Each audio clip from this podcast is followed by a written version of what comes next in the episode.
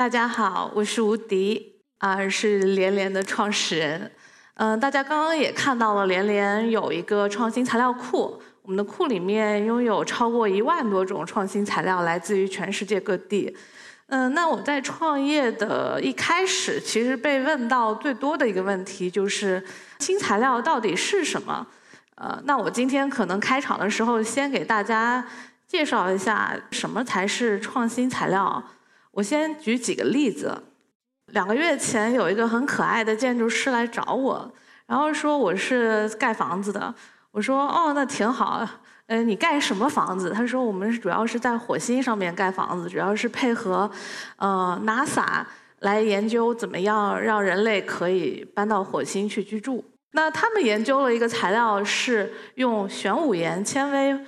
呃，和生物材料做了一个复合材料，那这两种都是可以在火星上面就理论上可以提炼出来的材料。嗯，3D 打印其实不是一个什么新的技术了，相信在座各位很多也听说过。但是这几年，3D 打印的材料其实有了捷足的一个发展。前几年大家可能看到那些衣服还是硬邦邦的，呃，不能洗。那现在的这些衣服，比如像 Iris van Herpen 这样的。设计师他可以把呃这种本来不透气的材料，但是变得非常轻薄，然后粘在布料上面，让它可以真实的穿在身上。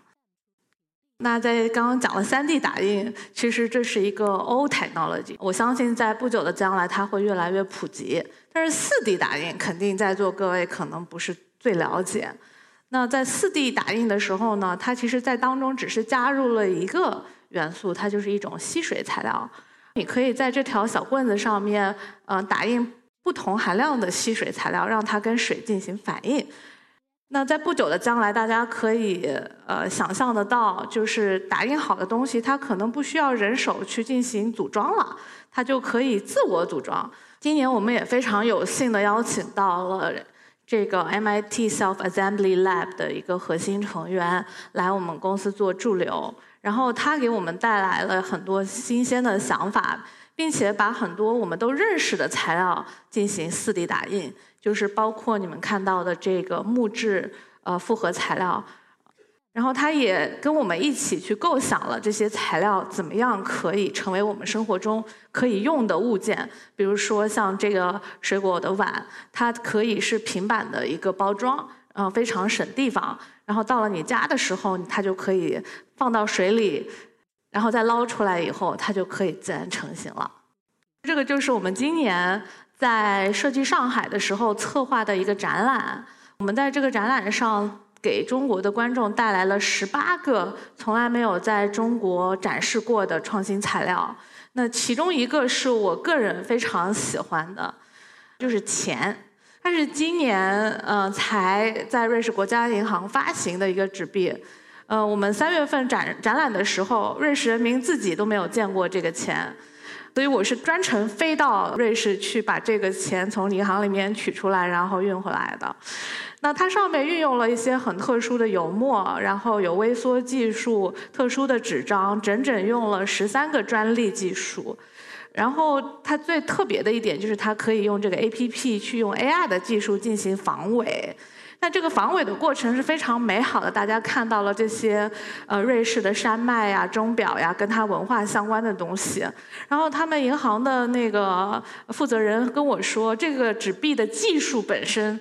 比这个钱还要值钱。他说未来人可能用钱的机会越来越少，大家都用手机去支付了。所以钱会变成像是一个文化的象征，很多人游客会来瑞士以后来收集这个钱。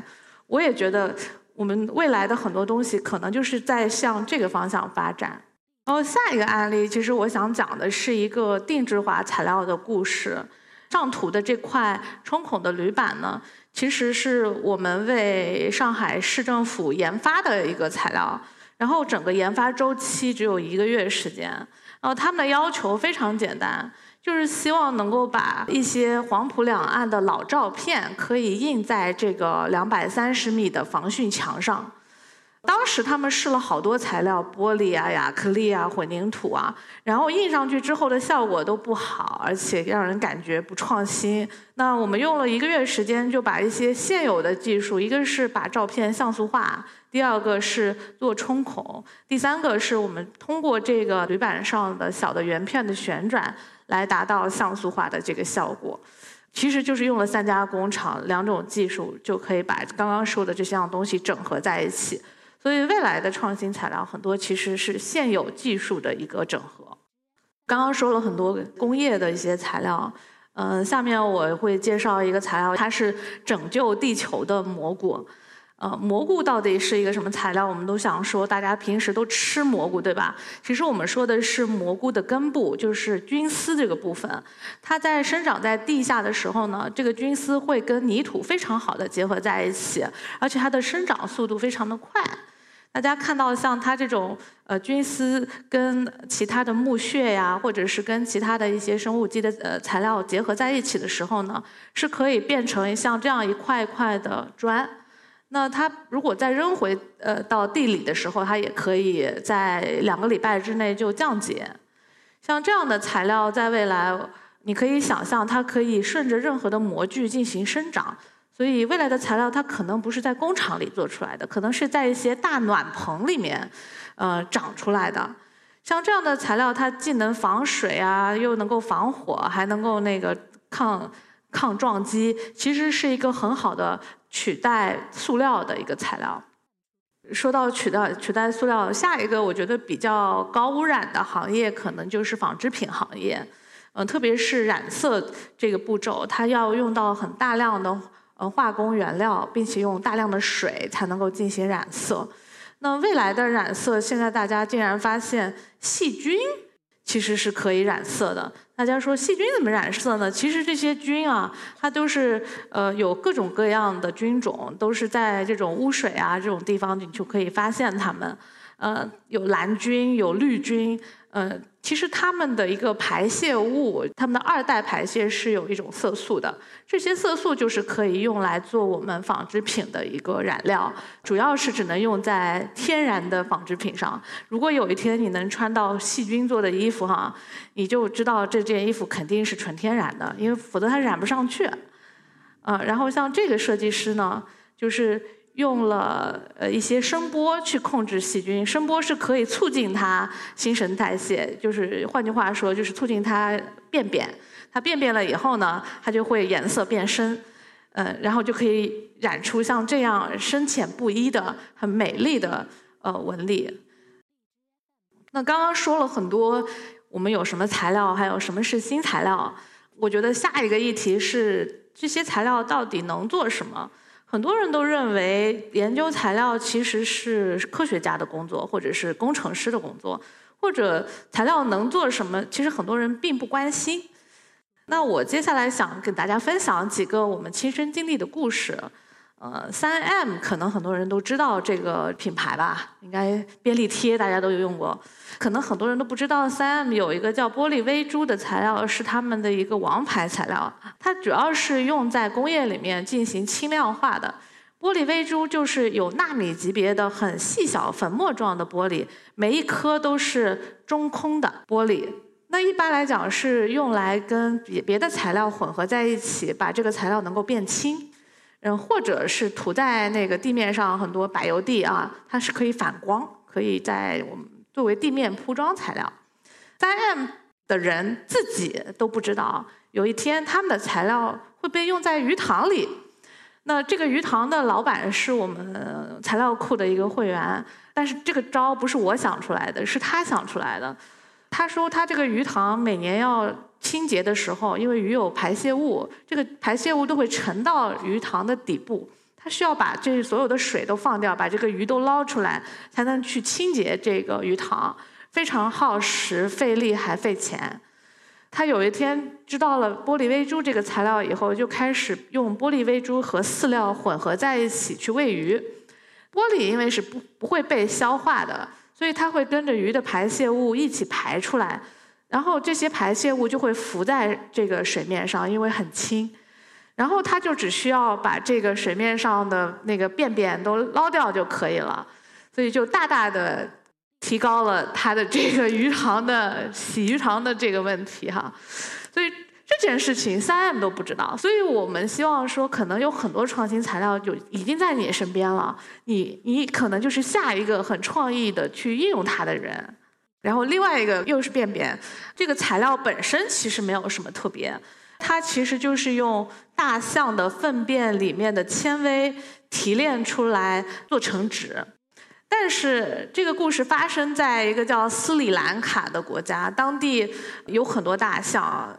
然后这些大象也是他们旅游业的一部分。我原来都不知道大象一天要上十六次厕所，然后每天要吃一百八十公斤的食物，它真的是一个巨无霸。那它这个扫粪便的工作其实非常辛苦，也并不是那么让人喜欢去做。所以有有一帮人就很智慧的想出来，把它的粪便炼变成了纸张，然后这些纸张就做成了当地的纪念品，也让更多的人去投身于这个造纸的手工造纸的行业，也提升了当地的旅游业。就是你骑完大象，跟他拍完照，然后顺便再买一下它的便便，呃做的纸。听说这个行业从业者一万六千个人。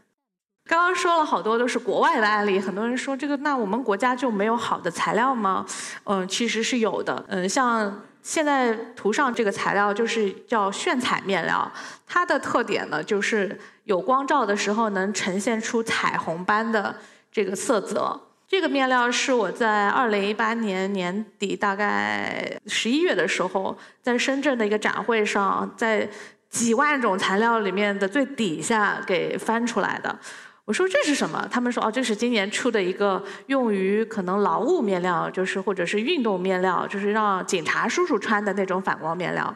哦，我说这个很有意思，然后我就把这个面料放到我们的材料库里面。然后我们全球因为有六个材料库是跟我们连线的，我就把这个小样寄到了巴黎。结果三个月之后，这个面料就出现在了巴黎高定的 T 台上。然后一夜之间，好多人给我打电话，都是时尚行业的人，我都不认识他们。他们说：“哎，这是你们家的吗？”我说：“这不是我们家做，但是是我们给他们找的。”所以，这个面料竟然在一年之中价格翻了十倍。当然，我们公司一毛钱没有赚到，就是主要还是我们间接的帮助了一个中国的新材料企业走到了国际的舞台上。而且在很短的时间里面就获得了很高的认可，所以你们会发现，当材料跟设计跟有些东西碰撞在一起的时候，它会迸发出一个很大的力量。刚刚那个面料不是特别环保，大家看到图上的这个包包，呃，是一家叫 Question 的瑞士包包的品牌最新开发的。那它特点就是它其实是用了香蕉叶的纤维来做的这个面料。他们首先是把原材料给找到了，就是在菲律宾这个产香蕉的地方，嗯，然后他们又在菲律宾没有能找到可以去把它编成布的一个工厂，所以他们找遍了全世界，就在台湾找到了一家愿意帮他们去做这件事情的工厂。最后他们设计出来的包呢，是在我们国家的东莞，呃，缝纫起来的，因为。这是一个非常典型的材料赋能品牌的故事，而且有了这个面料以后，这个品牌才从一个籍籍无名的一个就是小众品牌，突然间变成了一个你去瑞士的话是年轻人人手一个这个包的潮牌。那我最近碰到的人，只要是从欧洲过来的，看到我们有这个包，都会很。很疯狂说啊，你还有吗？你还有吗？我们想说的一个事情呢，就是未来的材料开发，它可能不是一个国家的任务，是可能很多国家、很多产业联系起来才能做成的一件事情。特别是可持续这件事情，因为它的原产地、技术和呃开发都不在一个地方。但是我相信未来像这样的一些成功故事会越来越多。做了这么多事情以后呢，我们其实开始发现。就是我们的普及工作做的还是太少了，很多人还是不知道材料是什么，而且大家很多时候对新材料有一个很大的误解，就是觉得新材料跟我们普通老百姓的生活没有关系。所以我们在去年跟上海科技馆合作了一个就是科普展，因为科技馆大家可能知道，就是有很多老师爸妈带着孩子去去学东西的地方。那我们做这个二十一世纪情绪材料展的时候，想的第一件事情就是，我们不要把它做成一个说教的地方，因为我们希望说，大家所认知的材料应该是有情感的，它不只是科学。就比如说吧，在现在来讲，塑料已经是一个非常强大的材料，它又耐撞击，可以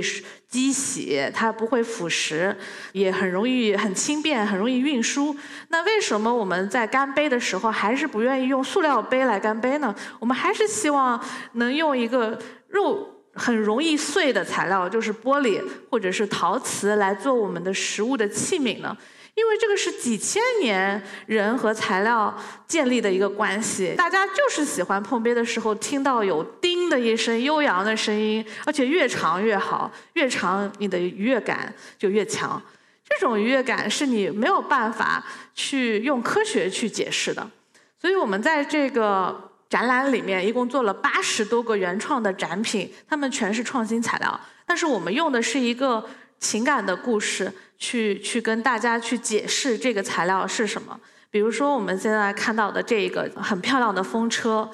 那其实它是什么呢？其实它是一个电视机。我们把一个电视机上面的偏振膜给拆下来了，就是电视机表面有一层膜叫偏振膜，就是有了它以后，这个你的这个电视上面的画面才能够显影。我们把它比折成了这个风车哈，你就会看到它的。光和它的画面是怎么样跟着它来变化的？然后我们做了以后呢，就是想要用这件事情来教育很多年轻人，说：哎，其实很多新材料就在你身边，然后你都不认识它。现在我把它拆下来，用另外一种方式来告诉你，这个就是你的你们家电视机。然后做这个装置，我们就是在闲鱼上面花了三百块钱买了个二手电视做的。然后现场这个非常火，所以整个展览我们持续了三个月，然后一共前前后来了三百万的人。整个上海科技馆据说是有史以来最成功的临展，然后我们也觉得非常骄傲。展会上很多东西都被玩坏了。做完了这个科技馆的之后，我们就更加奠定了我们的一个信心，就是我们必须要把这个材料的教育给做下去，因为我们不能只是教育普罗大众，我们还要教育未来的就是跟我们这个产业息息相关的人，就是设计师人群。所以今年我们和美国的一个高校，他们是工业设计非常知名的一个高校，叫 Art Center，是艺术中心设计学院。嗯，他们之前从来没有。和一个企业合作过课程，所以我们跟他们提出这个议案的时候，他们是有一些犹豫的。后来我们把整个提案告诉他们以后，他们就是非常有信心的，带了十一个学生和三个老师来了中国，上了四个月的证书课程。那整个课程的第一步就是我们带他们去中国的超过三十多家的这些加工厂参观。那这些工厂，我们是从浙江开始，一直到。呃，南方就比如说东莞呀、江门啊那些我们的制造业重镇，啊，大家看到啊，像有做行李箱的，然后还有做传统手工艺的一些手艺人的匠人的工坊，因为我们让他们看到的是中国的现状，就是不只是有高精尖的工厂，同时还有很多传统手工艺正在慢慢的流失。他们在了解了这些之后呢，嗯，就是十一个学生做了十一组作品。呃，我们是上上周吧，才刚刚做的一个结业呃典礼，然后他们都很高兴。然后这每一个作品后面都有一家或者多家的工厂去支持他们。比如说，我举了两个案例哈，这个小伙子我觉得比较典型，因为他其实是一个上海的孩子，然后跑到美国去读书，嗯，然后他又想做的这个作品是一个古琴盒。我说你为什么要做这个呢？他说因为我是弹古琴的，然后我对这个是有一个文化的认同。然后他又跟我说，全国原来有两百多万古琴的演奏者和爱好者，呃，但是没有一个像样的琴盒，基本上没有那种专业的琴盒去装这个琴，呃，都是用一块布包一包。然后这两百万个这个古琴研究者中有很多是女性，超过百分之八十。然后他们通常没有力气去抱那个琴，所以他就把这个滑板和古琴盒联系在了一起，呃，让它成为一个女性都可以轻松的去 carry 的一个琴盒。在材料上，他也希望能够用到就是竹纤维的复合物来做一个这样有中国故事的琴盒。然后下一个这个故事呢，也是另外一个同学，那他也是得到了 K 十一呃手工艺基金会的支持来做这个项目的。K 十一手工艺基金会一开始找我们就是说，哎呀，中国呃中国的很多传统手工艺要失传了，我们要做点事情来做这个文化传承。我说好呀，那我们看看是不是让设计师可以来参与一下。呃，这个百宝镶嵌在做这个项目之前，我都没有听说过。这次我去了北京，造访了大概两到三家这种传承人的工坊。现在原来全国就只剩三十个，可以从头到尾把绘画、雕刻和漆器。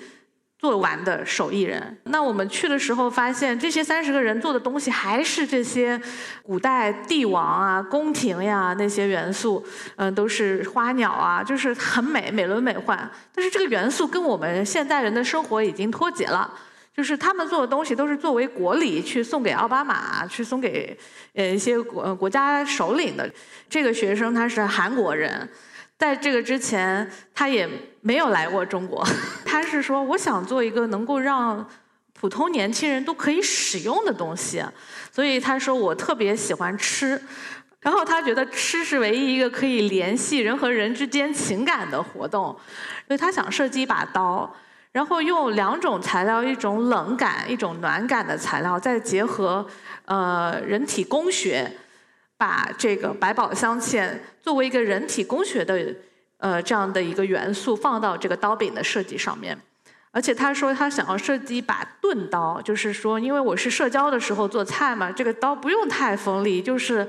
能够让我一边聊天一边切菜的，这是最好的。所以大家看到的这把钝刀，其实就是由手艺人和另外一个东莞的工厂两家合并起来做成的一个未来的。可能适合年轻人去社交，然后又能够 把百宝镶嵌传承下去的一个刀。刚刚我介绍了这么多创新材料，到底跟我们有什么关系哈？就是我最后再来讲一讲，因为我本人是一个设计师。其实，在过去二十年当中，大家设计师都在讲一个字，叫设计思维。但是我觉得当下的中国，甚至当下的世界，更需要的一种思维模式是材料的思维。为什么这么说呢？因为其实过去设计思维主要是以用户为核心的设计方式，就是用户要什么我就给他做什么。那这种思维模式底下产生的一个结果就是过度消费。因为用户就是想要每天都要收到新的礼物，我每天都要能够有打开淘宝的这个 这个乐趣，呃，或者说我每天都有新衣服穿，这个衣服的价格只有是我一顿饭的价格，然后这些衣服完全是跟大牌差不多，这就是快时尚的故事。但是现在市场教育我们，其实这已经是行不通了，像。有一些奢侈品大牌，他们还因为卖不出去的货，全部进行焚烧。像 Burberry，其实很多不只是他们哈，还有 LV 也做这个事情。他们是把二点五亿人民币的。这个卖不出去的货品进行焚烧，因为他们不能够去折价销售，而伤害他们的品牌。这个其实是我是在想说，外星人如果知道这件事情的话，这是多么匪夷所思！人类为什么要自己折腾自己，这么辛苦的把这些东西做出来，然后最后再烧掉呢？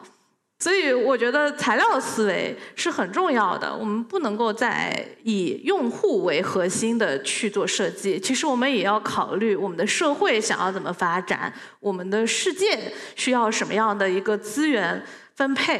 不能够就是呃想要什么就去做什么。过去的设计完全。它是由设计出发，它很多设计师是在电脑前面想完了以后，再去想它是用什么材料做出来的。选材是第三步或者第四步、第五步，很多时候它是脱节的。它缺少了生产知识和工具的时候，它根本就是没有办法让我们的工厂生产出来。然后它在缺少资金的时候，它没有办法把一些本来可以很好的材料用起来。然后最后整个研发过程过长的时候，可能这个市场就已经不存在了。你从开始想到最后研发当中隔了两年五年的话，可能年轻人或者这个市场都已经不想要这个产品了。